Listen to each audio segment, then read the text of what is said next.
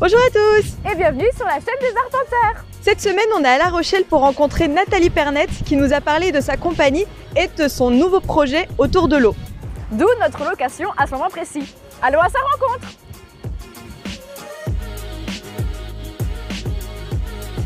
Donc, en quelques mots, je suis Nathalie Pernette, je suis chorégraphe et danseuse de la compagnie du même nom. Et donc, tu as créé la compagnie Pernette en 2001. Quelles valeurs souhaitais-tu euh, transmettre avec ce projet de compagnie? Alors, ça dépend à qui. Alors, il y a des, je dirais qu'il y a des valeurs que je voulais transmettre à la compagnie elle-même, c'est-à-dire au groupe. C'est aussi euh, celle d'un groupe soudé euh, qui s'entraide, euh, fidèle, euh, plein de, de, droiture, je dirais, voilà, enfin, être, euh, être honnête les uns avec les autres. Et puis dans un partage des tâches et dans une, transparence aussi en termes de finances. C'est-à-dire que tout le monde sait combien est payé. Quand on prépare un budget, tout le monde sait voilà, quel est le budget de création d'une pièce, combien est payé les danseurs. Voilà. Et en fait, tout le monde est payé pareil. La seule chose qui, change, c'est le temps de travail. En gros, ça, c'est un petit peu les valeurs internes. Mais c'est super important parce que sinon, on a des, équipes qui peuvent s'effriter euh, au fil des ans. Après, au niveau du public, je dirais que c'est un peu c'est compliqué de répondre à cette question parce que quand on crée des spectacles, c'est aussi des visions du monde ou des solutions qu'on essaie d'apporter. Donc, euh, elles courent avec le temps. Donc 10 ans ou 20 ans de carrière, ben, c'est autant de thèmes abordés, c'est autant de, de, désir de faire comprendre que le, corps est important, que, que le rapport à l'eau, c'est ce qui m'occupe en ce moment, ben, c'est quelque chose aussi de, vital. Enfin bref, donc euh, ça c'est un chemin thématique que j'essaie de, de, faire euh, partager au fil des ans.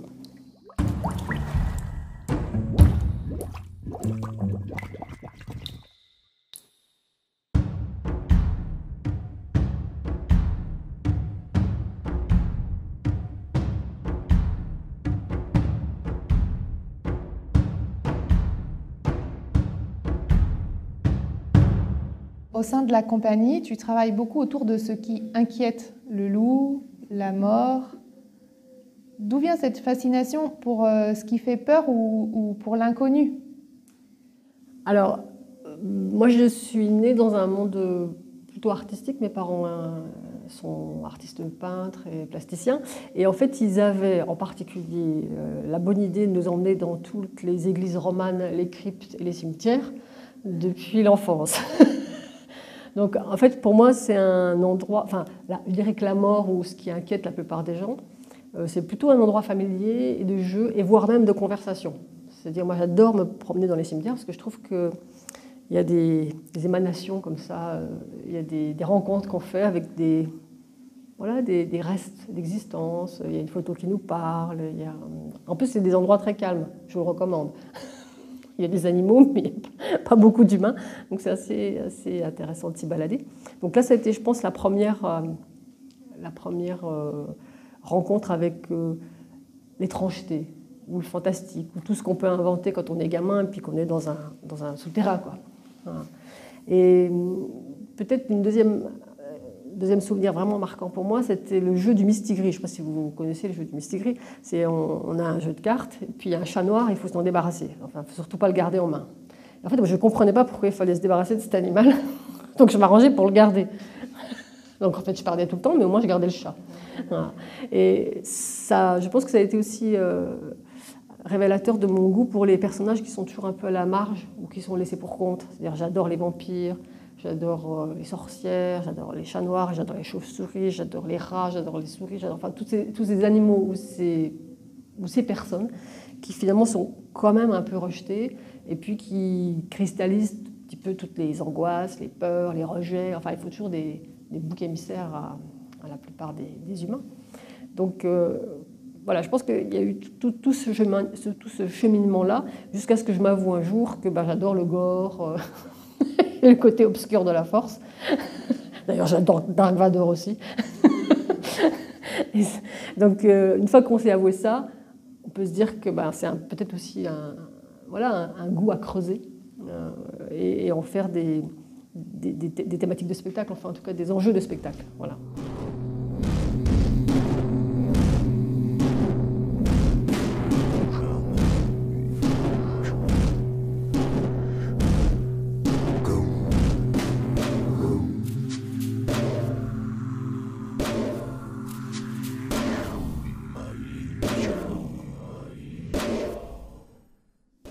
Prochain projet de création? Alors le prochain, ça s'appelle L'eau douce. C'est un travail sur euh, tout le cycle de l'eau, de la glace, la fonte, la neige, euh, la goutte, l'eau en, en, masse. Un petit passage par les abysses, parce que pour faire peur, c'est quand même pas mal. Puis on revient dans un état plus d'évaporation. Donc c'est voilà, tout ce cycle-là, à la fois incarné par le corps et en même temps par euh, l'environnement scénique. Et qu'est-ce qui t'a motivé euh, justement à travailler autour de l'eau? Bah Parce que je ne sais pas nager, j'aime pas l'eau, en particulier l'océan. enfin, il y a quelque chose dans l'eau qui, me, qui en même temps m'effraie et en même temps euh, m'attire. Mais l'eau noire en particulier, c'est-à-dire l'eau de la nuit. Euh, avec cette drôle d'impression de calme, en même temps l'impression que cette, cette, immensité noire va vous, va vous vous attirer, vous happer, vous engloutir. Enfin, il y a tout un truc comme ça sur, euh, sur l'eau qui m'intéresse. À la fois, elle, est, peut être douce et sensuelle, à la fois, elle est hum, ludique. on le voit bien, hein, tous les gamins au bord de la plage qui s'envoient des pichenettes. Euh, donc l'eau est, drôle, enfin, elle est source de joie. Et puis en même temps, euh, elle est noire, parce qu'elle est source de naufrages, de morts, de tsunamis, de ravages. Et puis elle voilà, elle possède les abysses, qui sont quand même les derniers territoires inconnus euh, sur Terre. Enfin, sur Terre, dans la mer. Hum. Donc il y a encore cette, cette part de mystère qui, qui justement euh, travaille l'imaginaire. Et comment concrètement euh, ça, se, ça, se, transforme dans, dans, un travail chorégraphique de ce travail autour de l'eau? Alors ça prend plusieurs formes. L'idée parfois c'est d'incarner l'eau c'est de trouver une fluidité, par exemple, qui est encore plus fluide que l'eau. Donc sur la, première séquence de la mémoire de l'eau qu'on travaille euh, sur, la plage actuellement, ben, en fait on a travaillé sur la, question de la vague. C'est-à-dire en gros c'est le, sac et le ressac, c'est comment le mouvement euh, va, vers le, public et puis revient incessamment, petite vague, moyenne vague, grande vague. Et tout ça c'est un relais de fluidité dans le corps qui fait que en fait, on incarne la mer en mouvement. Et euh, ça peut être aussi euh, pas tout, tout, tout, tout, ce côté ludique, euh, on l'exploite aussi, c'est-à-dire le travail sur les pichenettes. comment, on peut, comment on peut envoyer de l'eau à son voisin. Voilà. après, ça se chorégraphie, hein. c'est, comme, c'est, c'est juste une question de technique et puis de. Entre ça, entre ça, entre ça, entre, il y a plein plein de gestes à inventer qui sont un peu plus riches que les gestes des enfants des adultes à la piscine. Quoi. Voilà. Donc ça, ça vient d'une observation du quotidien, mais nous, on, fait grandir tout ça pour, devenir, pour que ça devienne extraordinaire. Quoi. Et puis après, il peut y avoir d'autres thématiques comme la noyade. Euh, donc moi, je ne me suis jamais noyée, mais je, sais que boire la tasse, enfin, euh, ne pas réussir à, rester hors de l'eau. Enfin, on sait que c'est beaucoup un, travail sur la respiration, c'est-à-dire il y, a la reprise d'air, puis finalement on se fait engloutir et on ressort, jusqu'à finir par euh, être désespérément euh, au fond. Hein, donc, c'est, voilà, c'est, une observation parfois juste du quotidien ou des phénomènes naturels, et, et, puis on les, on les transforme pour en faire quelque chose de, de chorégraphié, et puis de pousser un peu euh, les ingrédients de ces matériaux ça devienne aussi, euh, ou parfois grotesque, ou encore plus, plus dur ou plus grave que la réalité. Ou, euh, Et donc là, tu, tu, nous disais que vous aviez répété euh, sur la plage, donc c'est un spectacle qui se joue proche de l'eau?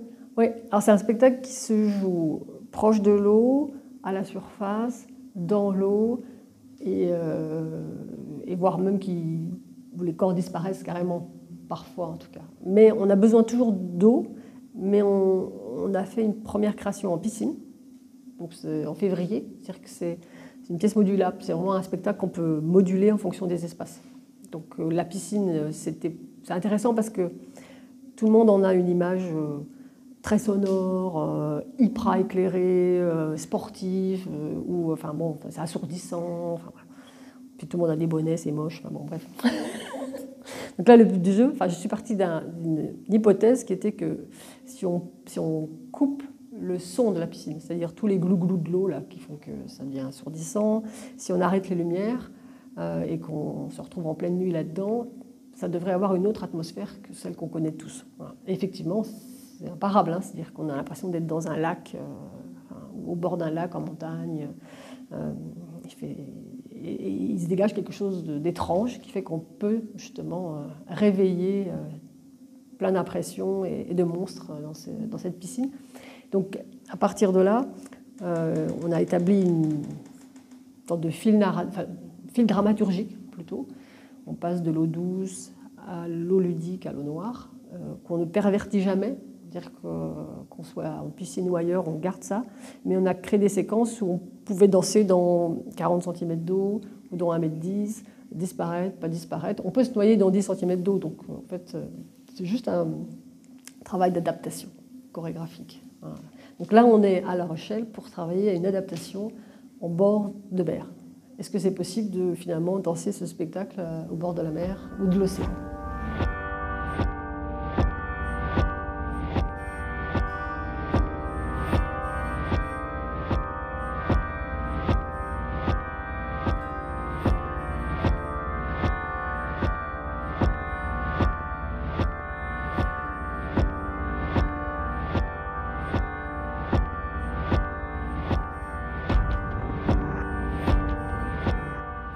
Ça m'amène à ma question suivante parce qu'on a euh, lu toutes les interviews que tu as pu donner euh, dans les dernières années. Et dans une précédente interview, tu disais ne jamais vouloir travailler en bord de mer à cause des marées. Oui. Comment as-tu euh, cette ben, on en, Je peux dire un gros mot, on en chie. C'est-à-dire que on, on, sait que on sait que le spectacle est possible à ce qu'on appelle à l'étal, c'est-à-dire au moment. Euh, alors, par exemple, selon les plages, hein, ici, à marée haute, la plage chef de baie, à marée haute, il n'y a pas assez de, cordon euh, littoral, enfin de plage, pour qu'on puisse faire le spectacle. Donc, déjà, on se dit, il bah, faut viser marée basse. Donc, on vise la marée basse et on, attend le moment de l'étal. A priori, on pourra jouer, parce que ça dure à peu près une heure, et la mer est plus ou moins calme. Mais pour travailler, on ne peut pas dire à la mer de s'arrêter de bouger. Donc en gros, quand on travaille 4 heures, nous on recule au fur et à mesure.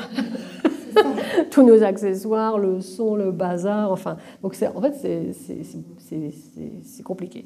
C'est pénible. Elle ne tient pas en place, donc euh, c'est pénible. Alors en plus, il euh, faut dire que là, en début de semaine, il y avait 80 km/h de vent, 90 même, de temps en temps. Il faisait 10 degrés. Donc euh, voilà, c'est c'est compliqué. Euh, on ne peut pas commander le soleil euh, et le calme en permanence. Donc on adapte euh, jour, jour, après jour. le, Qu'est-ce qu'on travaille comme partie? Est-ce qu'on va dans l'eau, pas dans l'eau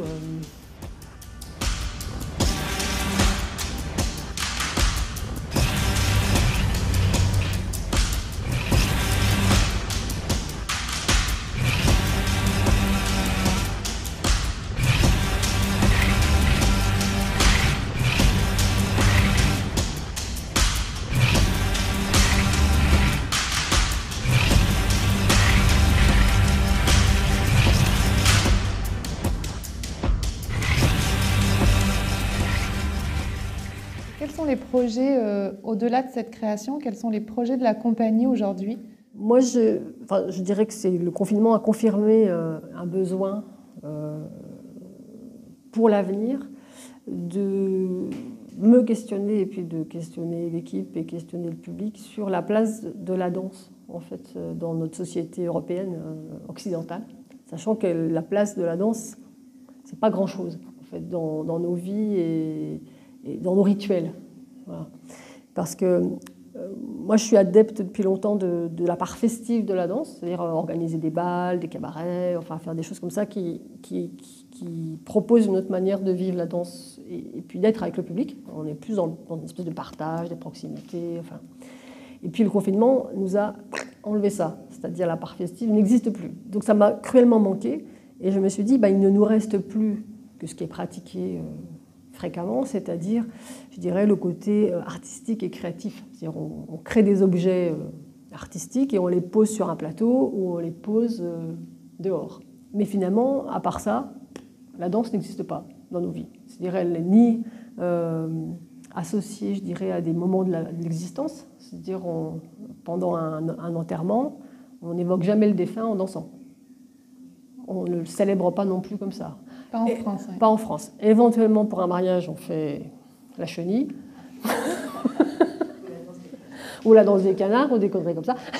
enfin, non, mais enfin, après, il peut y avoir un DJ, ça, il peut y avoir ce côté baloche qui revient euh, dans ces circonstances. Pareil dans une naissance. en fait, finalement, notre vie euh, n'est rythmée, euh, n'est jamais rythmée par la danse dans aucune manière. Et puis, je trouve que même dans les carnavals, enfin dans tout ce qui est ultra festif ou qui est dans le, ce qu'on appelle aujourd'hui le lâcher prise, c'est un mot un peu à la mode, euh, le, corps existe peu aussi. on est plus dans, dans le déguisement et, dans la musique, quoi, en fait, on va dire. Donc voilà, moi je suis là-dedans, je me dis comment est-ce que je peux remettre de la danse dans la vie? En fait, c'est mon projet euh, pour les quelques années à venir, c'est un peu ça. Alors que ça peut être au travers euh, des, des spectacles à venir, puis au travers, au travers des actions qu'on peut dire, d'actions pédagogique, artistique, avec des groupes d'amateurs, etc.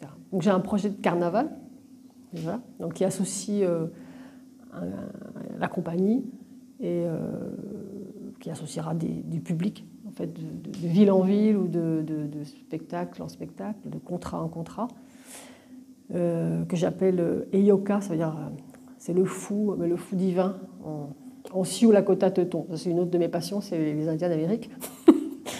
Et euh, j'appelle ça la tête à l'envers. Enfin, le carnaval, de toute façon, il est là pour euh, travailler à un passage. C'est pour passer d'une zone d'abondance, d'un moment d'abondance à, à, la vache maigre. C'est pour ça qu'on l'avait mis en février. C'est-à-dire qu'il n'y a, a, plus de récolte après, il n'y a plus rien, on se serre la ceinture, mais avant, on s'en donne un cœur joie. Voilà. En gros, il y, a ce côté-là. Il y a inversé les rôles. Y a, donc, en fait, il est toujours là pour fêter un moment de de transformation. Et moi, je me suis euh, rapprochée d'une idée qui, qui, était développée aussi par les Indiens d'Amérique. Ils avaient inventé une danse qui s'appelait la danse de la crotte de nez. C'était les Indiens Cherokee. Et ils avaient inventé cette danse-là pour, en fait, se débarrasser de ce qui les emmerdait le plus au monde, c'est-à-dire les Blancs. Donc ils se mettaient des masques avec des gros nez. Et en fait, c'était une danse assez grotesque, mais qui leur permettait d'expulser leur, ras-le-bol de la société euh, blanche et des, envahisseurs. Quoi, en fait. Donc moi, mon carnaval, c'est aussi, celui que je voudrais inventer, c'est un carnaval pour se débarrasser de ce qui nous ennuie, voire davantage. Ça, c'est un, ça, un projet qui est en train de, mûrir pour 2023. Et après, j'ai plus une envie de créer une prière dansée. C'est-à-dire, euh, pareil, hein, euh, le côté spirituel et la danse en, Europe et en Occident n'existe pas. Enfin, elle a été chassée des églises au bas Moyen Âge. Avant, on dansait dans les églises, mais après, euh, terminé. Alors que dans beaucoup d'autres pays, euh, voilà, que ce soit les derviches tourneurs ou les danses thaï, ou, euh, enfin, on danse pour les dieux, c'est un moyen d'être en connexion avec des forces voilà, supérieures, comme on dit, quelles qu'elles soient, et puis en même temps d'être un, un vecteur vis-à-vis des, humains, euh, spectateurs et des autres qui sont là. Quoi. Donc euh, je m'intéresse à ça, voilà, à cette question de, créer un spectacle qui soit une vraie prière euh, dansée, dans lequel peut-être il y a multiples influences qui sont digérées, mais qui peuvent être à la fois source de paix pour ceux qui dansent et source de paix pour ceux qui regardent. Enfin, un truc qui fait du bien. Quoi. Et ça, c'est un projet pour? 2024. 2024. Donc d'abord, on expulse tout pendant le carnaval et, après, on, retrouve un peu de verticalité. Merci beaucoup d'avoir regardé cette vidéo, on espère que ça vous a plu et nous en tout cas on a vraiment hâte de pouvoir voir ce projet une fois qu'il sera sorti. Si vous voulez nous soutenir, abonnez-vous, laissez-nous des commentaires ou mettez-nous des pouces. À la semaine prochaine